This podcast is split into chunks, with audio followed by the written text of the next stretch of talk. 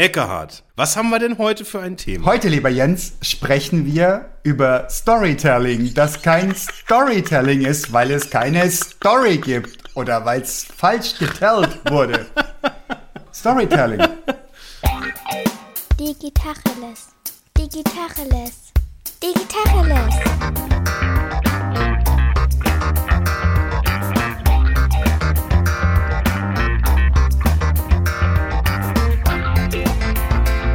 Jens Wehrmann.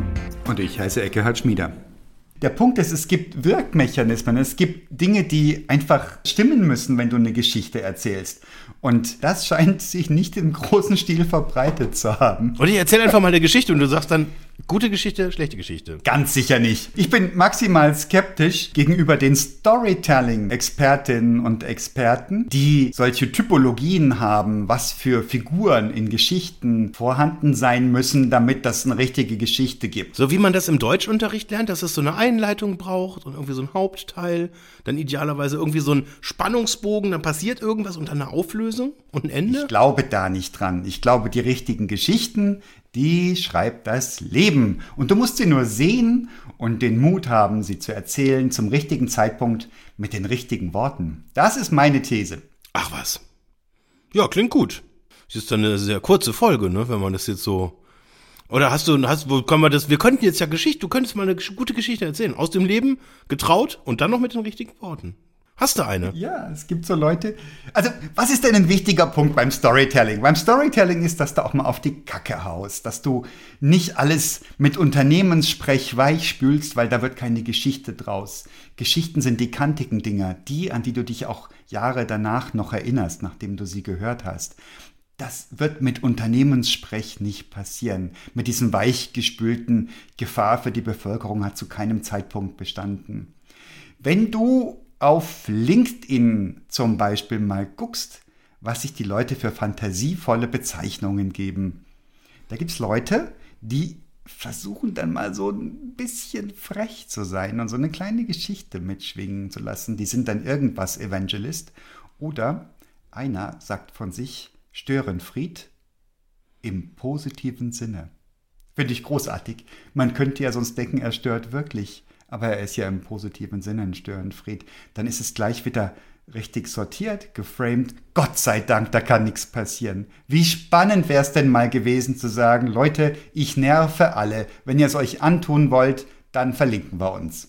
Das wäre doch mal eine Geschichte. Das würde man doch erzählen. Das wäre jetzt hier gekommen zum Beispiel. Wenn sich das jemals endlich jemand trauen würde. Man muss das schon im Profilnamen, muss man schon eine Geschichte erzählen oder provozieren oder äh, glaubhaft versichern, dass man was macht, was halt ein bisschen den Rahmen verlässt, damit wir alle ein bisschen Spaß kriegen, damit das spannender wird, damit es irgendwie ein bisschen mal so das äh, an einem rüttelt und sagt, jetzt passiert da mal irgendwie ein bisschen mehr als halt der Standardbrei, den du halt sonst immer so kriegst. Absolut. Nächster Award gewonnen, oh, schon wieder ganz toll, ja. Auszeichnung, guter Arbeitgeber, Kununu, vier Sterne, äh, 4, 978-Periode Sterne ja. auf Kununu. Was ist denn die Kununu-Geschichte? Die Kununu-Geschichte ist doch nicht, wir haben 4,97 Punkte auf der 5-Sterne-Bewertung von Konunu. Das ist doch nicht die Story, sondern die Story ist, vorgestern hat uns jemand schlecht bewertet auf Konunu.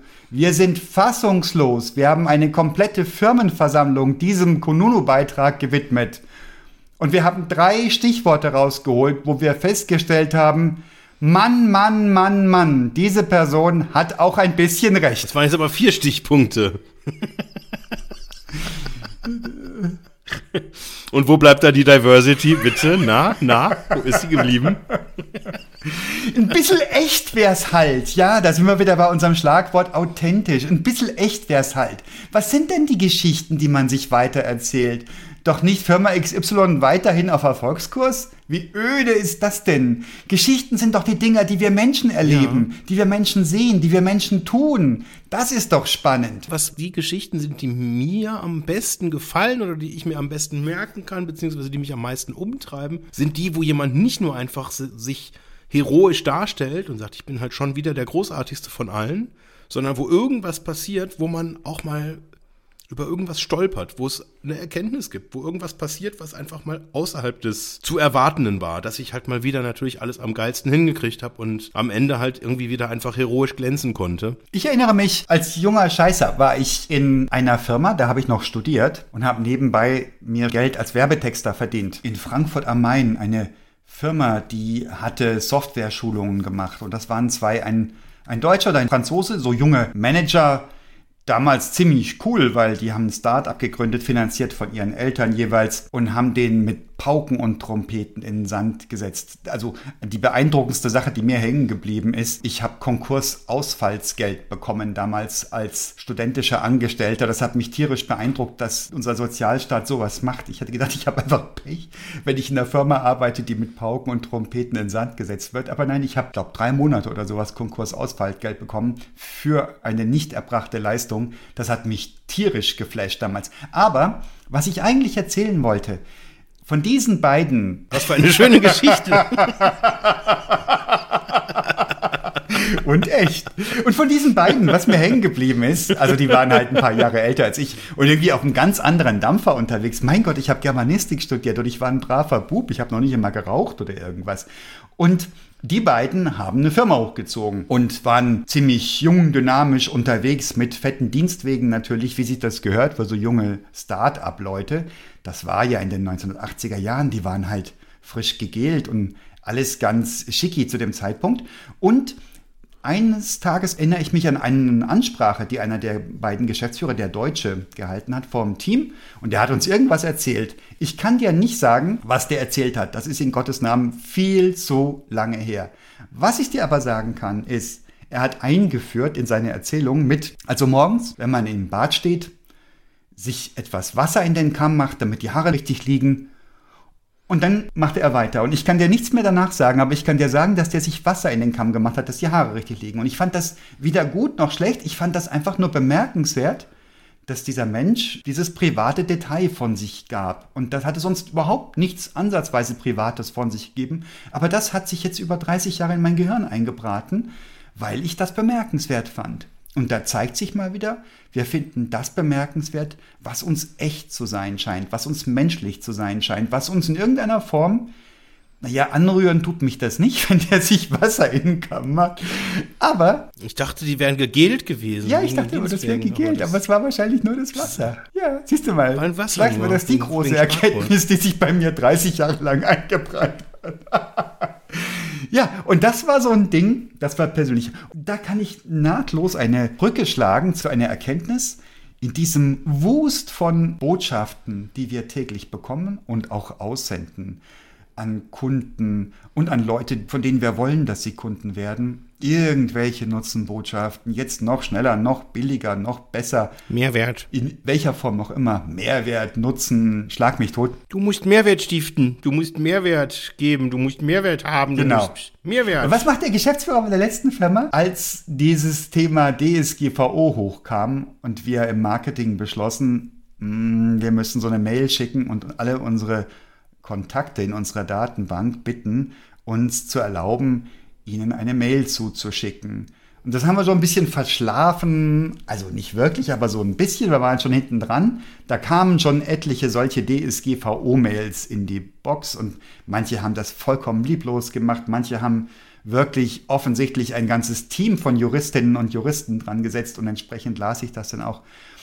Und ich schrieb eine sehr schön runde Mail für unser Unternehmen und mein Chef kassierte das ein und sagte, gib mal her, ich mach das mal. Und er kam zurück mit dem Betreff, Öchts, schon wieder eine DSGVO-Mail. Die beste, originellste und erfolgreichste Mail, die ich jemals verschickt habe. Öchts, schon wieder eine DSGVO-Mail.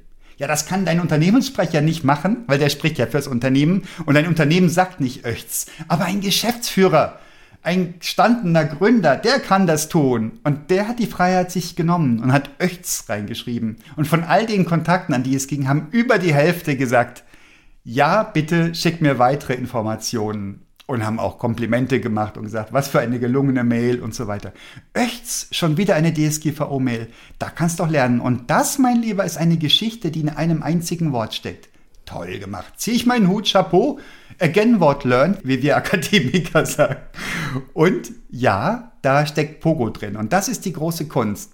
Gibt es langweilige Inhalte? Gibt es Produkte oder Dienstleistungen oder sonst was, die sich nicht für Storytelling eignen? Was ist deine Meinung? Äh, Bestimmt nicht. Oder? Nee, wenn man was mit Herzblut macht, ich meine, warum soll man da keine Geschichten erzählen können?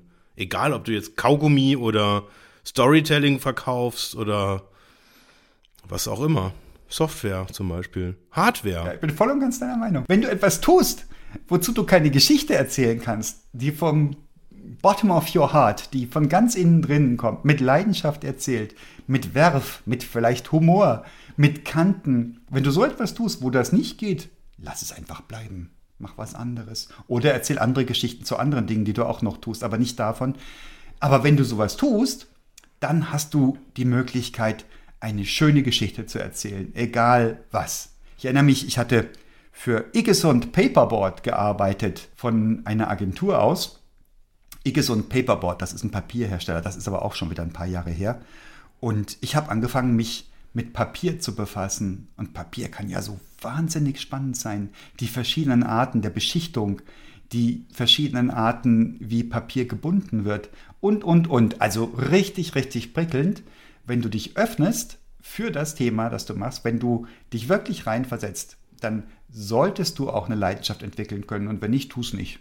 Mach dieses Ding nicht. Ja, ja gut, ich meine, es ist ja jetzt die Frage, an wen richtet sich dann die Geschichte? Ich meine, im Zweifel richtet das sich ja sogar, wenn wir jetzt uns im Employer Branding bewegen, ja an potenzielle Mitarbeiter. Und wenn du dann nicht ein bisschen Euphorie für das, was du da den ganzen Tag tun sollst, versprühen kannst, wie willst du dann einen Employer Brand daraus entfachen, wenn du da keinerlei spannende, lustige oder irgendwie in irgendwie geartet äh, relevante Geschichte daraus erzählen kannst? Was machst du, wenn du was machst, eine Dienstleistung oder ein Produkt, für Leute, die du für spießig hältst oder für Schnösel oder für steif? Dann erzählst du auch Geschichten oder nicht? Oder bist du dann formell und sagst, naja, die Benutzungsmöglichkeiten dieses Produktes umfassen unter anderem bla bla?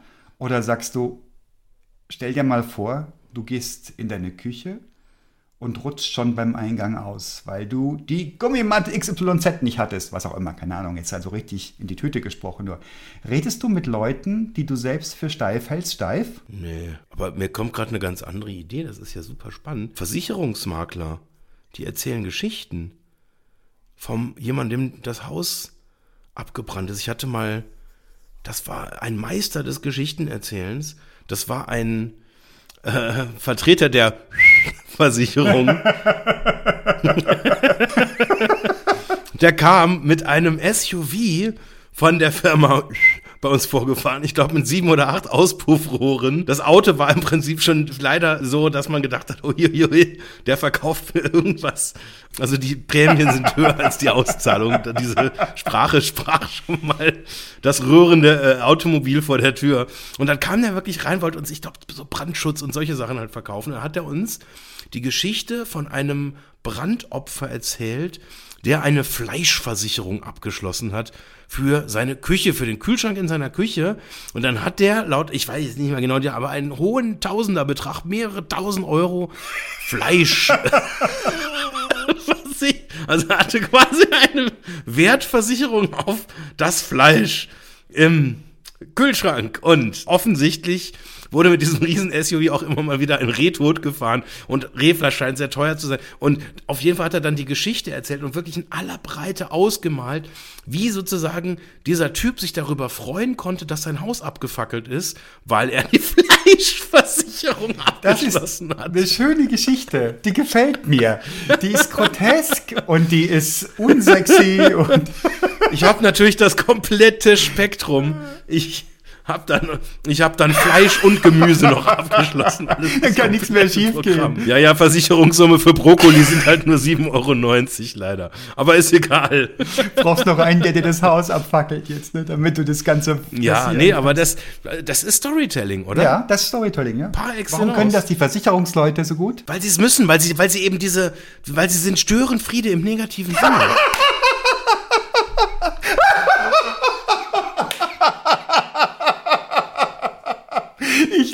es. Oder? Die kommen rein, erzählen dir, was alles Schreckliches passieren kann. Und je, je besser du es dir vorstellen kannst, je mehr Angst du. Weißt du, was die machen? Nee. Die erzählen dir nicht, was passieren kann. Die erzählen dir, was hätte passiert sein können. Das nennt sich Klappern mit dem Sargdeckel in der Versicherungsbranche. Und das ist so, dass du die, das Drohszenario in der Vergangenheit abspielen lässt, weil du dann den Schrecken nicht so hochschraubst, dass jemand zu tiefenentsetzt ist. Und Gott sei Dank, während ich diese Geschichte erzähle, ist es ja nochmal glimpflich ausgegangen. Ich habe das Geld für mein Fleisch bekommen. Aber stell dir vor, du hast dein Fleisch und das Haus fackelt an und dein Fleisch ist weg. Also, die Versicherungsleute erzählen Geschichten, weil sie wissen, dass Geschichten funktionieren. Und wenn du in der Erwachsenenbildung bist, wahrscheinlich auch wenn du Kinder unterrichtest, du verbindest Lerninhalte immer mit Anekdoten, mit Geschichten zum richtigen Leben.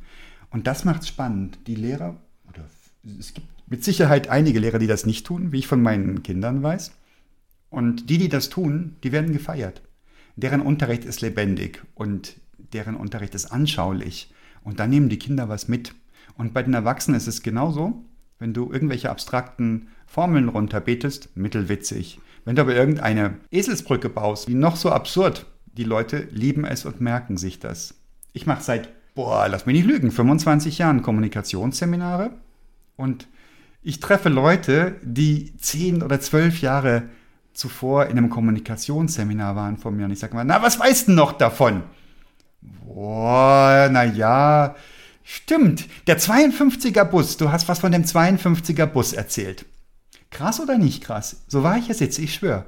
Die Leute merken sich solche Details und dann, wenn du dann nachhakst, 52er Bus? der 52er Bus ist meine Geschichte, die sich um das Metonym dreht. Du erzählst einen Teil, um das Ganze zu illustrieren. Und ein Bus ist nicht einfach ein Bus und schon gar kein ÖPNV, sondern das ist der 52er Bus. Und es spielt gar keine Rolle, ob da wirklich ein 52er Bus fährt, die, der Schauplatz, von dem du redest. Es geht eben darum, dass es der 52er Bus ist und nicht irgendein Bus. Weil wenn du einen Bus wahrnimmst, was nimmst du denn wahr? Du nimmst wahr, da kommt ein Bus und du guckst auf das Schild. Hast du schon mal nicht auf ein Schild Das geguckt? ist der 52er Bus, jetzt verstehe ich das. Ich dachte, wir reden von irgendwie so einem, von einem Imbus, dachte ich jetzt erst, oder wir reden von einem Gerätebus, über den quasi zwei Voice-over-IP-Geräte miteinander kommunizieren. Aber der 52er Bus, der fährt von Obergiesing nach Untergiesing und von Untergiesing weiter zur Theresienwiese und fährt direkt, der hält direkt am Goetheplatz und dann läufst du auf die Wiesen. Das ist der 52er Ja, Bus. der hält auch am Marienplatz, das stimmt, da bin ich mal. Aber der Witz ist, dass du sehr München, sehr münchenzentrisch denkst gerade. Den 52er Bus gibt's überall und selbst da, wo es ihn nicht gibt, funktioniert diese Geschichte mit dem 52er Bus. Aber ich liebe den Münchner 52er Bus, mit dem bin ich immer zur Wiesen gefahren. Also was heißt immer, gibt's ja nicht mehr. ja, sehen Sie, Herr Doktor? So funktioniert Storytelling. 52er Bus, Assoziation wachgerufen. Genau so ist es. Boah, ich habe Storytelling gelernt. Dankeschön. Und wenn ich jetzt ein guter Versicherungsverkäufer bin, sage ich, und hast du auch eine Busfahrtzusatzversicherung abgeschlossen? Ich kenne da nämlich jemand, der fuhr zu Wiesen mit dem 52er Bus, dann hat sich der Bus überschlagen und, und, und, und, und. Schöne Geschichte. Genau, und dann gibt's die einmal für die Busse von 0 bis äh, 50 und dann für die erweiterten Leistungen auch für Busse von 51 bis 100. Und dann kann man quasi sich entscheiden, welches Versicherungsportfolio man denn nun wählen möge. Und wenn man dann natürlich die Geschichte vom 52er Bus, nicht vom 49er oder vom 37er, sondern vom 52er, dann bist du gleich in der höheren Leistungsklasse, mein Lieber. Na, lieber Jens, du machst mir richtig Angst. Du könntest ein cooler Versicherungsvertreter werden. Du willst nicht wissen, was ich alles sonst noch so verkaufe. Nein, will ich nicht. Will ich wirklich nicht. Und die Tendenz geht zu snackable Content. Das ist natürlich beschleunigt durch Social Media, durch die geringen Aufmerksamkeitsspannen, die wir schon haben, gar nicht zu reden von unseren Kindern. Und dieses Storytelling funktioniert auch in snackable Form. Wie gesagt, Öchts, schon wieder eine DSGVO-Mail. Die ganze Geschichte steckt im Öchts. Oder auch die Ungeschichte Störenfried im positiven Sinne. Richtig, richtig böse. Also das heißt, du kriegst Geschichten in jeder Packungsgröße. Das ist wunderbar. Und du kannst richtig viel ausdrücken damit. Und was das kaputt macht, sind diese Narzisstengeschichten. Die Leute, die sich so wahnsinnig toll finden, dass sie glauben, sie selbst seien die Geschichte. Vom Typ, what motivated me und so weiter und so fort. You don't need it. No one is interested. Niemand will wissen, was dich motiviert hat. Ich will wissen, was dir Verblüffendes passiert ist, wie du auf die Nase gefallen bist. Ich will mich darüber freuen, dass du nicht immer alles gleich so bekommen hast, wie es sich jetzt darstellt, dass du ein Mensch bist, so wie ich auch. Ich will mich ein bisschen identifizieren können und sagen können, na ja, toll, wenn der das kann, kann ich es vielleicht auch. Ich will mich auch manchmal drüber stellen können und sagen, ah, das hätte ich aber besser gemacht. Und dann kann ich auch mal staunen und sagen, boah, das hätte ich so nicht hingekriegt. Ja. Aber dazu brauche ich diese ganzen menschlichen Regungen. Und das zeigt sich in der Wortwahl, es zeigt sich in der Art und Weise, wie du sprichst, es zeigt sich in ganz vielen Dingen. Ja, es gibt ja den Effekt bei Geschichten, dass sie nicht auf die Informationslage abzielen, sondern auf das Gefühl, was verursacht wird. Zum Beispiel, wenn du jetzt einen Produkt kaufst, dann eben nicht, wie die Wirkung ist. Du kaufst jetzt irgendwie eine Zahnbürste und durch stetiges Bewegen der Zahnbürste im Mund wird Karies und Schlimmeres verhindert, sondern wenn du jetzt die Geschichte erzählst, wie das Wonnegefühl ist, wie sich dein Atem anfühlt, wie dein Umfeld auf den Atem reagiert, wie sich die schöne Frau mit den langen lockigen Haaren nach dir umdreht, nachdem du die mit der mit der Bürste ist egal. Ja, das erzähl ruhig weiter. Wir, wir wollen das ruhig schon mal wissen, was da so in deinem Kopf alles vorgeht. Aber der Kick ist ja Jens. Und ich kaufe die Zahnbürste. Hallo, ganz ehrlich. Genau, das ist ja der Punkt. Ich will doch nicht, also Karies halte ich aus. Ich bin, ich bin hart im Nehmen, aber ich will die positiven Emotionen. Ich will, ich will die Lust am Produkt. Ich will, ich habe neulich tatsächlich mal wieder etwas gesehen, was ich äh, schon sehr, sehr lange nicht mehr gesehen hatte. Also jetzt einige Jahre. Die Vorstellung, des Think Different Werbespots von Apple durch Steve Jobs. Das ist ein monumentales Stückchen Storytelling der absoluten Sonderklasse, wo er, ich glaube, das sind Mitarbeiter, denen er das initial in diesem Video erklärt, wo er erklärt, wofür Apple steht und was die Vision ist und warum er es für zuträglich hält, in diesem Werbespot nicht über irgendein Apple-Produkt zu reden, sondern er sagt dann so ganz beiläufig, in einem Satz, zum Beispiel jetzt über Albert Einstein und Picasso und die Callas, dass, obwohl sie ja längst tot sind und nie mit einem Computer gearbeitet hätten, wenn sie es getan hätten, wäre es ein Apple-Computer gewesen. Hammer! Und dann noch grammatikalisch falsch. Noch besser. mal, und das so früh schon.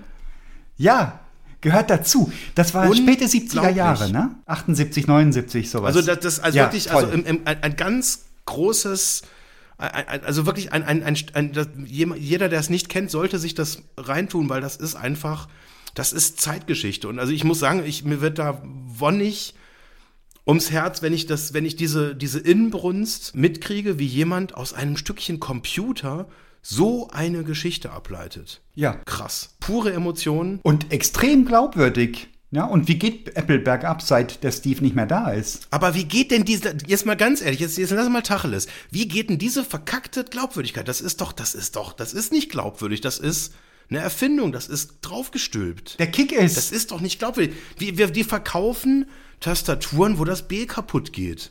Das ist ja auch nicht mehr der Steve. Und das hätte der Steve auch nie durchgehen lassen. Never. Der hat ja ganz andere Sachen gemacht. Der hat ja schon sein Team zusammengerotzt. Übrigens war wohl keine besonders gute Führungskraft. Sein Team zusammengerotzt, wenn irgendwie die Prozessoren nicht 100% symmetrisch angeordnet waren in dem Gerät drin. Sinnvoll, aber nicht symmetrisch, geht nicht. Also nochmal wieder raus. Das war doch die Geschichte bei Next, wo er sich wie so ein kleines, bockiges Kind dafür stark gemacht hat, dass der Cube wirklich exakt rechtwinklig ist. Ja. Und alle Ingenieure ihm gesagt haben, wenn du eine Blechpresse hast, wo du ein Blechgehäuse machst, du musst es in einem leichten Winkel machen, ansonsten kriegst du es nicht mehr aus dieser Maschine raus. Und er hat gesagt, das interessiert mich nicht.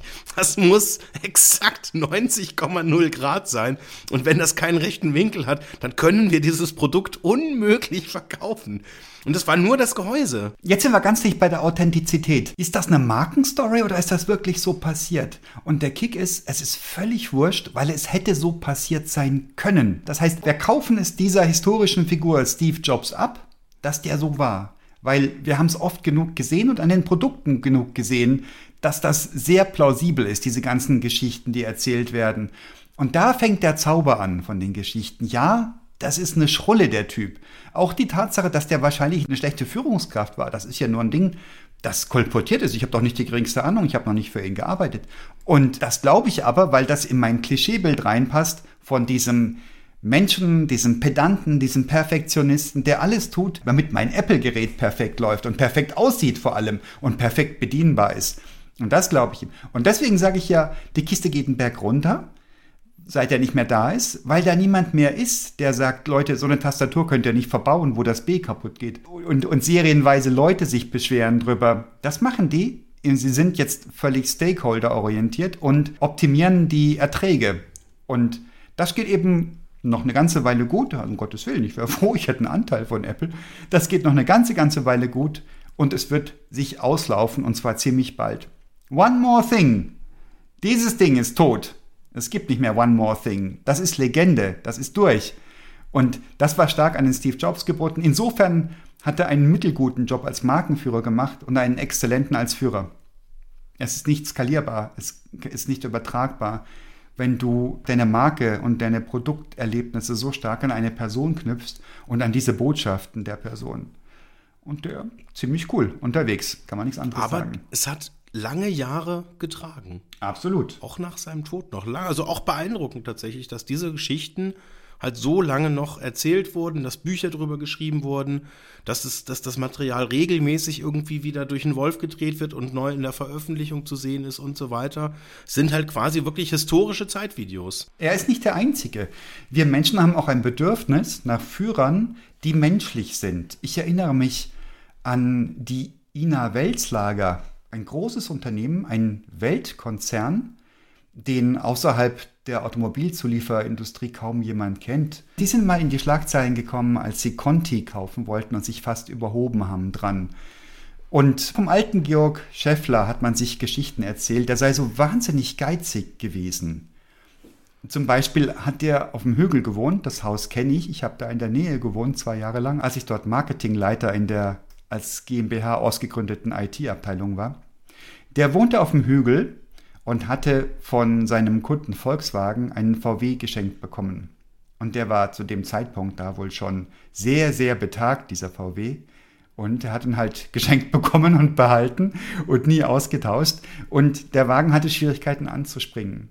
Das machte aber nichts, weil er ja am Hügel wohnte. Also ließ er den Wagen runterrollen und beim Runterrollen legte er den zweiten Gang ein, solange bis der Wagen lief und dann konnte er losfahren. Eine weitere Geschichte, die man sich von ihm erzählt, ist, der hat wohl die Bleistifte im Unternehmen einkassiert, die, die zu kurz waren, die durfte man nicht wegschmeißen, sondern die musste man an einen speziellen Ort legen. Und die hat er einkassiert und die hat er alle aufgeschrieben. Da gab es so spezielle Gummiaufsätze hinten drauf. Die habe ich noch als Kind noch kennengelernt. Die, also nicht Ach. bei, nicht bei, bei Wel in der Weltslage, aber in, einem, in Läden gab es das früher noch zu kaufen, in Schweibwarenläden für 10 Pfennig oder so, als so ein Gummiaufsatz. Ja. Und da konnte man die Bleistiftstummel reinsetzen, um die noch bis zum Ende zu schreiben. Ich habe nicht die geringste Ahnung, ob diese Geschichten stimmen, aber die leben, die wurden damals kolportiert, ja, ja, als ich da war. Ich kenne von den Aldi-Eigentümern, hat man sich ja auch solche Geschichten erzählt, dass als die Postleitzahl auf fünfstellig umgestellt wurde, dass die jahrelang, dass dann die Büroschreibkraft dann auch noch die vierstellige Postleitzahl durchstreichen musste, um dann nicht das bereits bedruckte Briefpapier wegschmeißen zu müssen. Großartig. Keine Ahnung, wahrscheinlich niemals passiert, weil das, das wäre nicht sehr schlau wirtschaftlich. Aber das sind halt genau diese Geschichten, wo man sagt, oh, was für ein Schrulliger, es ist ja schon hier einer der reichsten Deutschen, die wir haben und ist immer noch so sparsam. Oder auch ganz spannend, die Geschichte, als nachdem der Theo, glaube ich, gestorben ist, wurde dann ja irgendwie sein S-Klasse Mercedes verkauft. Oder nee, anders formuliert, er sollte verkauft werden. Und da war irgendwie ein paar Tage vorher irgendwie der, der ehemalige Papstgolf, irgendwie der für unfassbares Geld über den Tisch gegangen ist. Aber den Aldi Mercedes, den wollte keiner haben, weil der war zwar äh, sehr schwer, weil er halt komplett gepanzert war von allen Seiten und von unten, äh, weil er einfach Angst hatte, dass irgendwie ein Attentat auf ihn verübt wird. Aber er hatte keinerlei Ausstattung drin. und da, da haben halt alle Leute gesagt, nee, was wollen wir mit so einer Gurke? Es hat nur Nachteile, aber keinen einzigen Vorteil.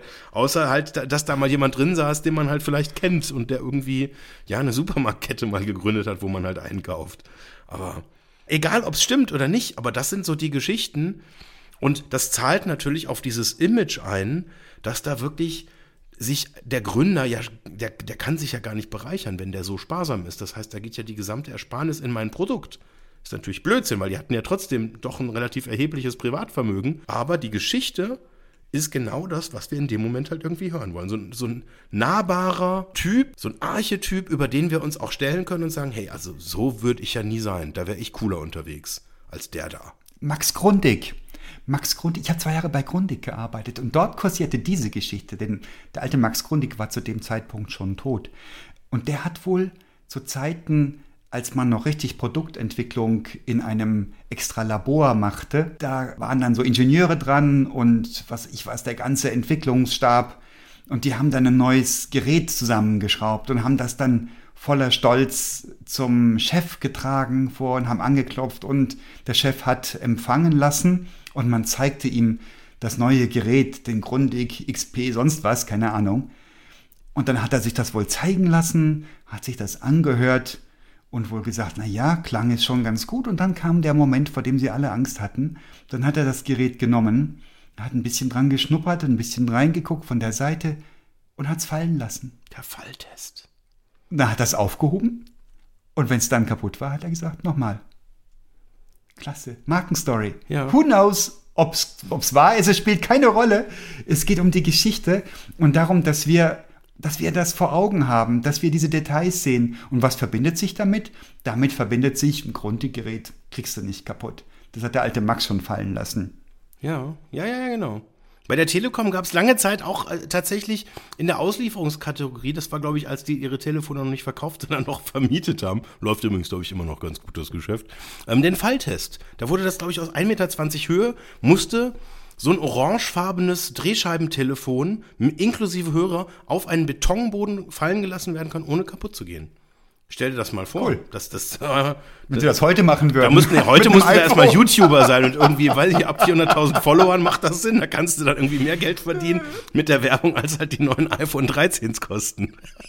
Die natürlich sofort alle kaputt gehen, wenn du sie runterfallen lässt. Ja, das ist doch auch eine Lüge, die im Produkt schon eingebaut ist. Die Dinger sind ja alle so wahnsinnig edel und schön und ästhetisch. Aber du kannst ein iPhone in Gottes Namen nicht ohne Hülle und Glasschicht verwenden. Es funktioniert nicht. Es ist sofort verkratzt oder kaputt. Die Hersteller von Android-Telefonen aus China mindestens, die liefern schon die Hülle und eine Panzerglasfolie mit, weil sie wissen, du kannst es ja ohne gar nicht benutzen. Das finde ich ehrlicher. Diese Geschichte glaube ich eher als die andere. Wunderschönes Gerät, aber ich sehe es halt nie. Ich habe das paar Mal schon gehabt, dass ich ein altes Gerät weitergegeben habe und das dann ausgepackt habe und dachte, boah, ist ja eigentlich schön, das Ding. Ja. Und ich fand es eklig, weil die Hülle schon vergriffen und vergilbt war drumherum. Und das Gerät selber war aber wunderschön. Ich habe es noch nie gesehen während der Laufzeit. Doof. Das sind ungute Geschichten. Die schönen Geschichten haben mit Echtheit zu tun. Ja. Und mit den Kratzern, die du wirklich bekommst. Ja. Stell dir vor, du kaufst dir einen niegelnagelneuen Tesla und du sagst, Alter, da ist ein Kratzer auf der Motorhaube, 7,3 Zentimeter, schau mal hier. Und der Verkäufer sagt, ja, Sie Glückspilz. Und du sagst, was? Das ist ein Kratzer von Elon Musk. Da hat er seine neue Smartwatch abgelegt, ist gestört worden, hat sie gegriffen und wir wollten den Wagen zurück in die Lackiererei schicken und der Elon hat gesagt, dieser Wagen ist für einen Glückspilz. Es ist einer, der ist ganz besonders. Das ist nicht ein Tesla unter vielen, das ist der Tesla mit dem Kratzer von meiner Smartwatch. Wie geil ist das denn? Kostet extra wahrscheinlich. Das kommt noch mit dazu. Das Ding muss teurer sein, damit du den Mehrwert wirklich verstehst. Du musst es haben wollen, du musst das, den Mehrwert bezahlen wollen. Da sind wir wieder beim Mehrwert. Da müssen wir immer drauf achten. Der Mehrwert. Der Mehrwert des Kratzers. Was ist denn der Mehrwert von diesem Podcast? Zifix, frag mal lieber nicht zu viel nach. ja, Geschichten. Geschichten, Geschichten. Wir lieben Geschichten. Geschichten bestehen aus Details. Geschichten haben Kanten. Geschichten haben eine eigene Sprache, eine Umgangssprache. Das ist nicht geschliffen. Da sagst du nicht so wie oder diesbezüglich. Da sagst du und. Und diesbezüglich lässt du ganz weg, weil das eh Quatsch ist. Ja, und natürlich das allseits beliebte unter besonderer Berücksichtigung das. Hiermit unter Bezugnahme. Nein, aber gute Geschichten, jetzt noch, noch mal ganz kurz Butter bei die Fische. Ich kenne ganz viele gute Geschichten, die wirklich auf diesem, ich habe das eingangs wirklich ernst gemeint, wo es wo es dann irgendwie so ein Ereignis gibt, wo irgendwas passiert. Also ich weiß nicht, ein paar Mal schon über diese Geschichte gestolpert von dem Kentucky Fried Chicken Gründer, der ganz erfolglos unterwegs war und immer wieder rausgeflogen ist zum Mindestlohn gearbeitet hat, es nicht hingekriegt hat, dann wieder rausgedödelt wurde und so weiter und so fort. Und am Ende, als irgendwie eigentlich alles schon längst zu spät war, hat er dann irgendwann die Idee gehabt, halt irgendwie dieses Hühnchendings halt irgendwie auszuprobieren und ist damit halt dann irgendwie im Rentenalter Milliardär geworden und hat es allen nochmal gezeigt. So und dieses, du, du musst scheitern, da muss was passieren, da muss irgendwie, du musst auf die Nase fallen, du musst wieder aufstehen, dann fällst du wieder hin. Und am Ende kommt dann die Auflösung und dann sagt man, boah, das ist ja, beeindruckend. Dann gönnt man es ihm auch, als wenn er einfach nur gesagt hat, ja, ist halt so ein Harvard-Absolvent, der hat halt einfach eine passende Analyse gemacht, hat das halt einfach gemacht, hatte, hat sich einen geilen Investor halt irgendwie an Bord geholt. Ja gut, und hat halt einfach alle anderen weggepustet. Der hat einfach das geilste Series A Founding hingelegt und ja, hat es einfach handwerklich gut hingekriegt. Guter Mann. Oder gute Frau. So, und mit, mit 22 war er halt Milliardär und mit 24 hat er die ersten 10 Milliarden gehabt. Ja, und dann hat er das Ding halt an McDonalds verkauft. Ne? Es ist weniger beeindruckend als der alte Herr, der sein Leben lang immer wieder gescheitert ist, uns einfach nicht auf die Kette bringt, aber Herzblut hat und weiß, was er will und es aber trotzdem nicht hinkriegt und sein Umfeld schätzt ihn nicht und sein Chef sagt, er ist nicht gut genug. Das sind alles ja so Motive, die irgendwie uns drinnen schlummern, dass irgendjemand denkt, boah, wir könnten vielleicht nicht gut genug sein und das wollen wir und, und diese Erlösung, wenn das dann jemand erlebt, dann führt das, glaube ich, dazu, dass wir uns identifizieren können und da Teile auch abspeichern, also die Teile, mit denen irgendwie, oder die Teile der Geschichte, die mit uns eine Resonanz erzeugen. Ich glaube, auch das ist ein ganz wichtiges Motiv. Die Resonanz mit uns, dass da irgendwas zum Schwingen gebracht wird, was bei uns aktiv ist, was oder was aktiviert werden will. Und wenn es jemand schafft, dieses Gefühl zum Schwingen zu kriegen, ja, dann treten wir in Resonanz und dann passieren fantastische Dinge und auf einmal sind wir dabei. Ich wage eine These. Ja, das stimmt. Und das sind die Narrative, die wir alle haben. Das sind die Klischees. Ich habe mir jetzt einen neuen Katastrophenfilm angeguckt, Kursk. Und da geht es um die, um die Kursk, das sowjetische Atom-U-Boot, in dem die Leute alle gestorben sind nach einem Unglück, weil die Russen verschwiegen und verzettelt und sonst was haben und keine Hilfe annehmen wollten oder zu spät annahmen. Dieser Film ist von vorn bis hinten mit diesen Narrativen durchsetzt. Glückliche Leute, es beginnt mit einer Hochzeit, wie alle diese Filme irgendwie mit einer Hochzeit beginnen, dass man sieht, das sind alles gute Leute und die haben alle ein Leben und Glück. Und dann sind sie in diesem engen U-Boot und verdammte Hacke und dann hast du halt ein Schwein und dann hast du ganz viele tolle Leute und einen, der sich vom Schwein zum tollen Menschen wandelt. Diese ganzen Narrative, diese Archetypen, die rufen in mir persönlich keine Resonanz hervor. Und nachdem wir ja alle immer von uns selbst auf andere schließen, würde ich mal sagen, die laufen sich langsam aus. Ich glaube, dass wir neue Narrative brauchen. Eben einen erfolgreichen Gründer, Geschäftsführer, der Öchts in eine E-Mail schreibt an alle seine Kunden und Kontakte. Das ist ein anderes Narrativ, das ist was Neues, das ist nicht das Übliche, das ist nicht David schlägt Goliath oder was es auch immer für Geschichten gibt in allen Varianten, seit es Griechen gibt, seit es die Bibel gibt, seit es Erzählungen und Märchen gibt, die Brüder Grimm, sondern es geht um die Dinge, die uns wieder beflügeln.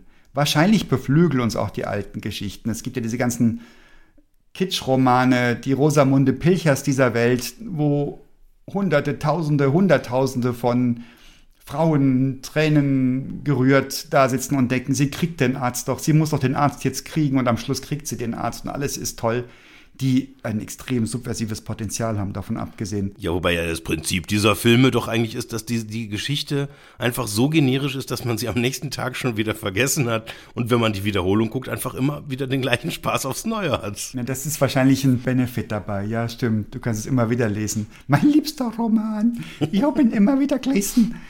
Ich halte es mit Hartmut Rosa. Hartmut Rosa, ein Philosoph, der spricht von Teilverfügbarkeit. Ich finde das ganz, ganz großartig, Teilverfügbarkeit.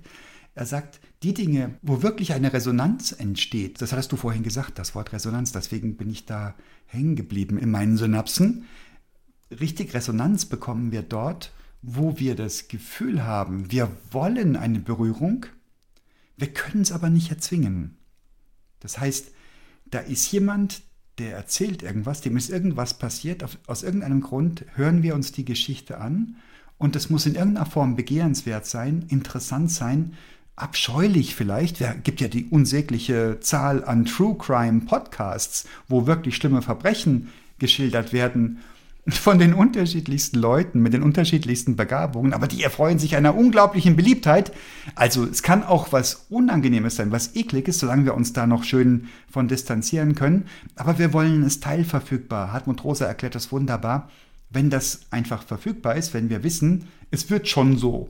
Sie wird den Arzt kriegen am Schluss, wird das viele Leute langweilen. Und wenn wir es aber nicht wirklich wissen, wenn wir nicht wirklich davon ausgehen können, gibt es da ein Happy End bei so einer Romanerzählung. Und bei jemandem, der zum tausendsten Mal was versucht, der wird am Schluss nicht der Millionär werden, notwendig, sondern es muss eine Erzählung sein, wo es offen ist, wo er auch ganz wüst auf die Nase fallen kann und vielleicht was ganz anderes lernt, nämlich über sich selber lachen oder zu schätzen, dass er einfach gesund ist. Keine Ahnung. Jetzt bin ich schon wieder beim, jetzt bin ich wieder bei, bei Archetypen eigentlich, ja.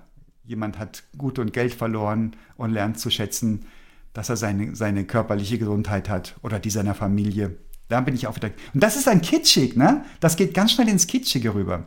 Und dann sind wir bei unseren Liebesromanen. Aber das ist doch oft so, oder? Also ich glaube, viele, also jetzt, wenn man sich jetzt mal so, so guckt, anguckt, was so Storyteller und so weiter so halt über sich jetzt so in der Öffentlichkeit preisgeben, da ist schon viel auch so Kitschkram dabei, finde ich. Wollen wir das? Sind das die guten Geschichten? Ist Steve Jobs kitschig? Das hängt, glaube ich, so ein bisschen von der Zeit ab, aus der man das sich anguckt, oder? Guter also Punkt. vielleicht ist es heute ein bisschen kitschig, weil man ja die Auflösung schon kennt.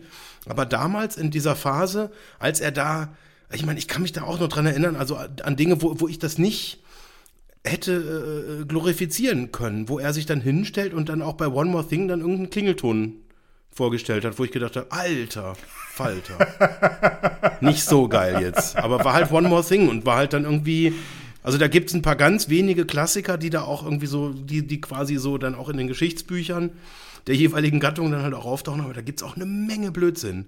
Ja. Und also da ist viel, also ich glaube, auch da ist viel Kitsch und also ich glaube, viele Storyteller nehmen halt einfach diese einfachen Archetypen, um eben auch kitschige Geschichten zu erzählen, einfache Dinge zu, zu triggern.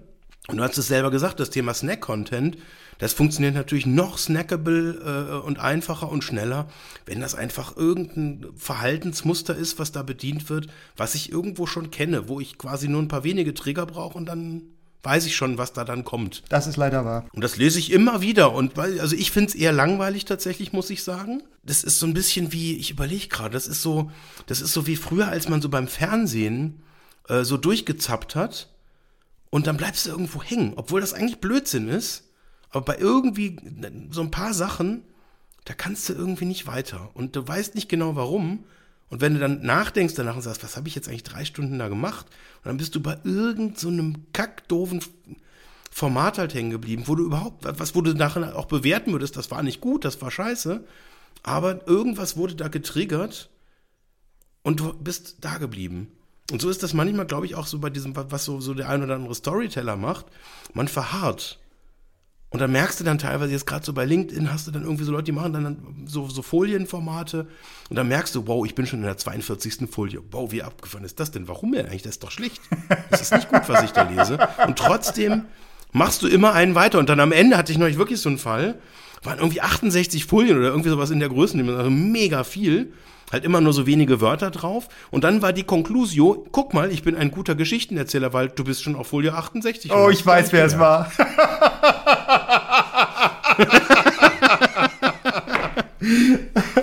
ja, leider. ähm, aber die Frage ist, ist es so, dass sich diese Kitsch- und Klischee-Dinge auslaufen? Oder trennen die einfach nur die Zielgruppen? Einfache Gemüter kriegen einfache Geschichten, anspruchsvollere kriegen anspruchsvolleres? Irgendwas in mir sträubt sich gegen diesen Gedanken. Oder ist das eine Zeitenwende, die uns entgegensteht? Irgendwas, wo wir sagen müssen, wir müssen grundsätzlich andere Geschichten erzählen, um Menschen noch zu erreichen? Oder sind das immer gleichen Gefühle im, unterm Strich? Die wir erzeugen wollen. Vielleicht hängt das so ein bisschen davon ab, wie tief man in ein Thema reingehen will. Ich glaube, wenn du jetzt irgendwie so eine, so eine Auflösung halt willst oder so eine Geschichte von so, so der, des, des Lebens oder also so, so, eine, so eine menschliche Geschichte, wo jetzt jemand irgendwie so, so die Karriere beschrieben wird oder jetzt so spielfilmmäßig was, dann ist das, glaube ich, nochmal was anderes, als wenn es jetzt um so eine tagtägliche Business-Story geht, wo wir, glaube ich, schon differenzieren müssen, wo wir verortet werden wollen und in welcher Ecke wir halt auch reinkommen. Und wenn wir Mainstream machen, ich glaube, dann taugen ja auch Mainstream-Stories. Warum denn nicht? Wenn ich einen Mainstream-Burger verkaufe, ja, dann erzähle ich halt Mainstream-Geschichten und das ist irgendwie, das, das müssen, glaube ich, dann primär erstmal handwerklich gute Geschichten sein oder irgendwie lustige Assoziationen, die da geweckt werden. Und da geht es, glaube ich, jetzt eher darum, dass die Güte der Geschichte darüber entscheidet, ob ich mir da was merken kann oder nicht. Und wenn ich Glück habe, kann ich das dann noch mit dem Produkt anbieten. Aber ich würde mal die These in den Raum schmeißen, dass ein richtig guter Werbespot funktioniert völlig unabhängig, was da dann am Ende für eine Brand kommt. Also nehmen wir als Beispiel diesen den alten Opa, der Weihnachten nicht von seiner Familie besucht wird und dann, ich weiß gar nicht mehr, wie sie ging, äh, im Detail. Und da stand dann halt die Marke einer Supermarktkette am Ende hinten dran. Weißt du noch welche? Ich glaube, es war Edeka. Ich glaube es auch, aber ich bin nicht sicher. Und das ist aus Branding-Gesichtspunkten eine Katastrophe. Das ist aber egal, weil heute hat das, äh, ist das, ich kann, kann mich auch an die Geschichte schon nicht mehr erinnern. Ich glaube, er ist irgendwie, ist er dann gestorben oder sowas? Und vereinsamt, irgendwas, keine Ahnung. Ja, irgendwas hat er falsch gemacht. Und da ja. war aber irgendwie, ich glaube, bei dem einen Spot gab es dann die Auflösung, nee, bei dem ersten gab es sie nicht und bei dem zweiten gab es dann die Auflösung und so mit Tränen und, aber das hat in der Situation, glaube ich, weil halt auch alle drüber gesprochen haben, hat das funktioniert. Also zumindest so in Marketerkreisen hat das irgendwie so, wurde da halt sehr, sehr viel drüber gesprochen. Die Marketingleute waren zufrieden mit sich. das gibt's öfters mal. Nein, aber das, das, ist, das ist ja, also das ist ein Beispiel für eine absolut gut funktionierende Geschichte, die auch Emotionen weckt. Gibt's ja ab und zu auch wirklich so, so, so Werbung, also wo ich das auch schon ein paar Mal tatsächlich hatte, war so bei Nike oder sowas, die einfach unglaublich emotionale Athletenbotschaften platzieren.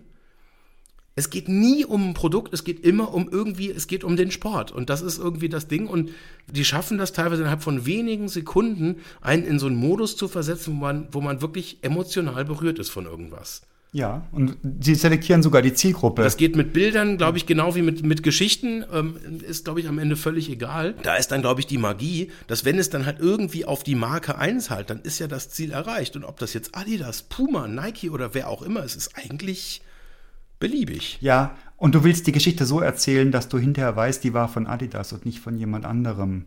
Du willst sie dann immer dieselbe Ästhetik drin haben, denselben Typus Sportlerin oder Sportler, bestimmte Aspekte von unterschiedlichen Sportarten zeigen. Keine Ahnung, vielleicht immer die Vorbereitung oder die ähm, Qualität des Materials. Ich habe keine Ahnung, wie weit das geplant ist und wie weit die Geschichten auch dem Zufall geschuldet sind. Was habe ich gerade am Filmset und so weiter. Ich glaube, dass ein gutes Branding Geschichten erzählt, die eindeutig auf die Marke einzahlen und die nicht austauschbar sind. Das Beispiel mit dem Opa ging deswegen viral, sagt man heute auch nicht mehr, gell? Ging in unseren, in bestimmten Bubbles wurde die geteilt, weil die ungewöhnlich war und weil die noch nie mit so einer langweiligen Handelsmarke in Verbindung gebracht worden war. Ein zweiter kann das schon nicht mehr machen. Erinnerst du dich an die Benetton-Werbung in den 1990er Jahren? Da war ich in England in der Zeit und ich erinnere mich, dass die Engländer haben immer wieder bestimmte Motive verboten. Die hatten da auch so ein Werberat. Eins wurde verboten mit einem Säugling, der offensichtlich gerade geboren worden war, also ganz frisch geboren ist. Und da war viel Blut zu sehen und ich glaube die Nabelschnur. Das haben sie verboten, wenn ich mich richtig erinnere. Ein anderes haben sie aber erlaubt. Da ist irgendeine Kriegsszene, wo jemand Blut von der Stirne runterlief. Und den Nutzen oder Schaden, den die Benettons da ihrer Marke angerichtet haben damit, ist sehr umstritten. Sie waren auf jeden Fall in aller Munde. Und ich erinnere mich in England in einem Pub gesessen zu haben, auf so einer Dachterrasse in London und habe auf eine Wand geguckt, wo, wo, so ein Häuserblock praktisch ähm, links und rechts Fenster hat. Also praktisch, ich habe auf die Stirnseite geguckt, wo nur die Wand war. Und da ein riesiges Benetton-Plakat.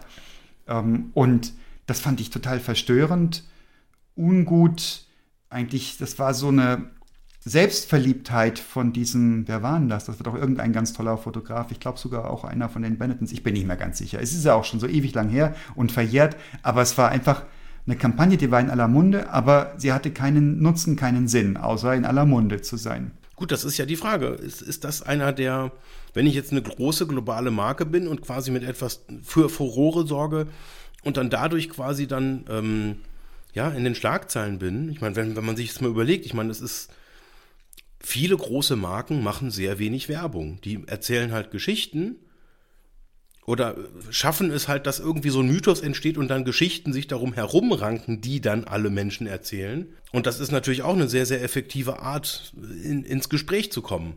Halt Dinge kontrovers zu tun und sozusagen dann irgendwie gewisse Reaktionen halt irgendwie zu erzeugen. Und das ist heute schwerer als früher. Ja, nehmen wir mal hier das, das Schmähgedicht von ja. Jan Böhmermann zum Beispiel. Das ist genau so eine Geschichte. Da geht es jetzt um persönliche Marke, aber da ist im Prinzip, er hat ein Gedicht vorgetragen. Mhm. Und was danach passiert ist, das, das war ja wirklich extrem, dass, dass das plötzlich überall besprochen, überall wurde darüber berichtet, er stand dann plötzlich unter Polizeischutz, dann gab es irgendwie weil Kontakt über Politik und Kanzleramt hat irgendwas dazu Stellung bezogen, offizielle Entschuldigung und dann wieder nicht und also und auf einmal kannte diesen Typen de facto irgendwie jeder. Ja. Völlig abgefahren. Trag ein Gedicht vor und das war ja noch nicht mal irgendwie jetzt so, also ZDF Neo, das ist ja jetzt nicht das große Format, wo jetzt viele Leute zugeguckt haben, aber du tust was, bist sehr, sehr, ähm, ja, weiß ich nicht, kantig und, und gehst halt auch irgendwie in so eine gewisse Situation rein, das auch in Kauf zu nehmen, dass sowas passiert. Also ich glaube, er war dann selber auch überrascht, vermute ich jetzt mal. Aber das hat natürlich jetzt seiner Bekanntheit halt, das war sehr, sehr zuträglich. Auf einmal war halt eine Person des öffentlichen Stimmt, der ist seitdem präsent Vorher kannten den wahrscheinlich viele Ich kannte ihn vorher nicht. Ich fand das Gedicht unsäglich schlecht und äh, bin natürlich auf seiner Seite, was die Reaktion der Türken angeht. Jetzt bin ich ein unregelmäßiger Hörer seines Podcasts, weil er überhaupt erst Gesicht gewonnen hat dadurch für mich. Ja, ist unglaublich. Er hat aber auch Courage gezeigt und hat auch Haltung bewahrt. Da ist er nicht eingeknickt. Ist wirklich, ja, das war eine Gratwanderung. Ist es denn heute schwerer als früher, so einen Durchsatz, so einen Nachdruck zu haben mit einer Geschichte. Wenn ich dran denke, ich gehe meilenweit für Camel Filter oder Aral, es gibt viel zu tun, packen wir es an. Diese Sprüche sind doch 40 Jahre und älter. Und die haben, die sitzen in meinem Kopf drin, die waren. Es gibt viel zu tun. Das ist Aral? Es Echt gibt viel jetzt? zu tun. Dann, war das nicht, war das Aral? Es nee, Aral. Halt, halt, halt, Aral ist alles super. Das, das war, nein. Esso war, packt den Tiger in den Tank. Was war denn es gibt viel zu tun, packen wir es an. Das war eine Tankstelle. Ich weiß es nicht. Anyway, ich, früher hatte man eben Ferngesehen. Ich, wie lange? Ich habe bestimmt 20, 25 Jahre nicht mehr lineares Fernsehen geguckt. Das kann ich mir gar nicht mehr vorstellen, dass ich mich vor eine Kiste setze, schalte die an und gucke, was da gerade kommt. Ich glaube, um, um deine Frage zu beantworten, ich glaube, es ist viel, viel schwieriger ja. geworden, weil früher gab es halt einfach ganz wenige Impulse und quasi, also Leute, die im Fernsehen waren, die konnten halt im Fernsehen auch auffallen. Und heute gibt es halt einfach Dutzende, Hunderte von Möglichkeiten, wo du auffallen kannst, wie du auffallen kannst. Und bei den meisten Leuten interessiert es halt einfach nur keinen. Ja. Und da, da müssen einfach so ein paar Wirkmechanismen halt irgendwie zusammenspielen. Und dann interessiert es halt vielleicht doch jemanden, aber dann möglicherweise auch irgendwie nur in so einer ganz klitzekleinen ja, Mini-Blase, die dann mal ganz kurz irgendwie besprochen wird und dann kommentiert irgendwas dann halt mal irgendwie jemand oder viele Leute, dann mal irgendwie 10.000 Leute oder sowas dann mal so ein bisschen kritisch, dann ist das aber auch, ja, das, oft verbleibt das dann, glaube ich, einfach da, wo es halt angefangen hat, geht nicht weiter über diese Grenzen hinaus und ich glaube, in so einer Zeit, wo es einfach ein paar ganz wenige große globale Werbeagenturen gab, die dann halt mit so krassen Kampagnen halt einfach Leute auch aktiv gegen sich aufgebracht haben. Ich glaube, bei Bendelton gab es dann auch so Rassismus-Themen und so ganz spannende Effekte, die aber einfach aufgrund dieser schon, schon, vorher vorhandenen Relevanz überhaupt erst hochgekocht sind. Wenn das jetzt irgendwie so eine kleine Waldhof- und Wiesenagentur mit irgendwie so zwei Litfaßsäulen gemacht hätte, hätte wahrscheinlich einfach niemanden interessiert. Welche Geschichten erzählst du von deinem Unternehmen und von euren Erfolgen? Ich merke tatsächlich, dass ich in, in unterschiedlichen Kontexten auch gerne Geschichten erzähle, die eher auch dann was mit dem Gefühl zu tun haben, wie in gewissen Situationen Dinge funktionieren oder nicht funktionieren.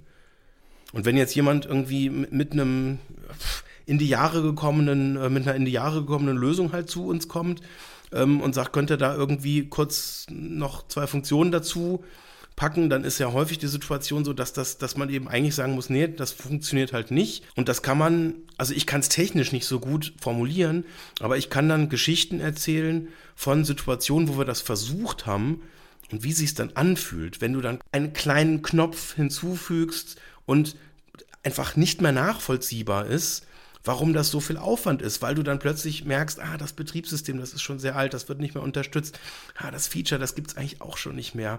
Ach, und das ist jetzt irgendwie Huawei, macht jetzt irgendwie nochmal eine ganz andere Strategie, da kannst du jetzt die App nicht mehr runterladen und so weiter. Und dann bist du auf einmal in so einer Solidarität ist jetzt das falsche Wort, aber in so einer Empathiesituation halt drin, wo du dann quasi dich in eine Situation hineinversetzt, wie sich ein, eine falsche Sache, die du gerade nicht machen willst, anfühlen wird, wenn du sie getun, getan haben wirst. ähm, also quasi eigentlich genau dieses Narrativ, was du vorher gesagt hast. Und letztlich geht es da eher sozusagen darum, Emotionen dafür zu nutzen, um Leuten von etwas abzuhalten, was sie nicht tun sollen. Oder im Umkehrschluss kann man natürlich dann auch die Geschichten auspacken, wie sich dann Dinge halt anfühlen, die man erlebt hat. Cool, ja. Aus ganz konkreten Situationen. Und weiß nicht, wenn man dann so eine Geschichte erzählt, also ich hatte dann irgendwie auch mal eine, eine Situation, wo dann auf einer großen Veranstaltung dann auch wirklich ein Kunde äh, uns gesehen hat als Team und der kam dann wirklich zu uns und hat uns in den Arm genommen. Ach. Wie süß ist das denn? So, und, und da, da muss ich jetzt nicht sagen, hey, wir haben super Testing-Abteilung, unsere Software hat sehr hohe Qualität und wir haben wahnsinnig hoch ausgebildete Entwickler. Scheiß drauf, das ist alles unwichtig. Der Kunde hat mich in den Arm genommen. Das ist das Zeug, aus dem die Geschichten sind. Jawohl, so ist es. Und ich habe dann gesagt, echt?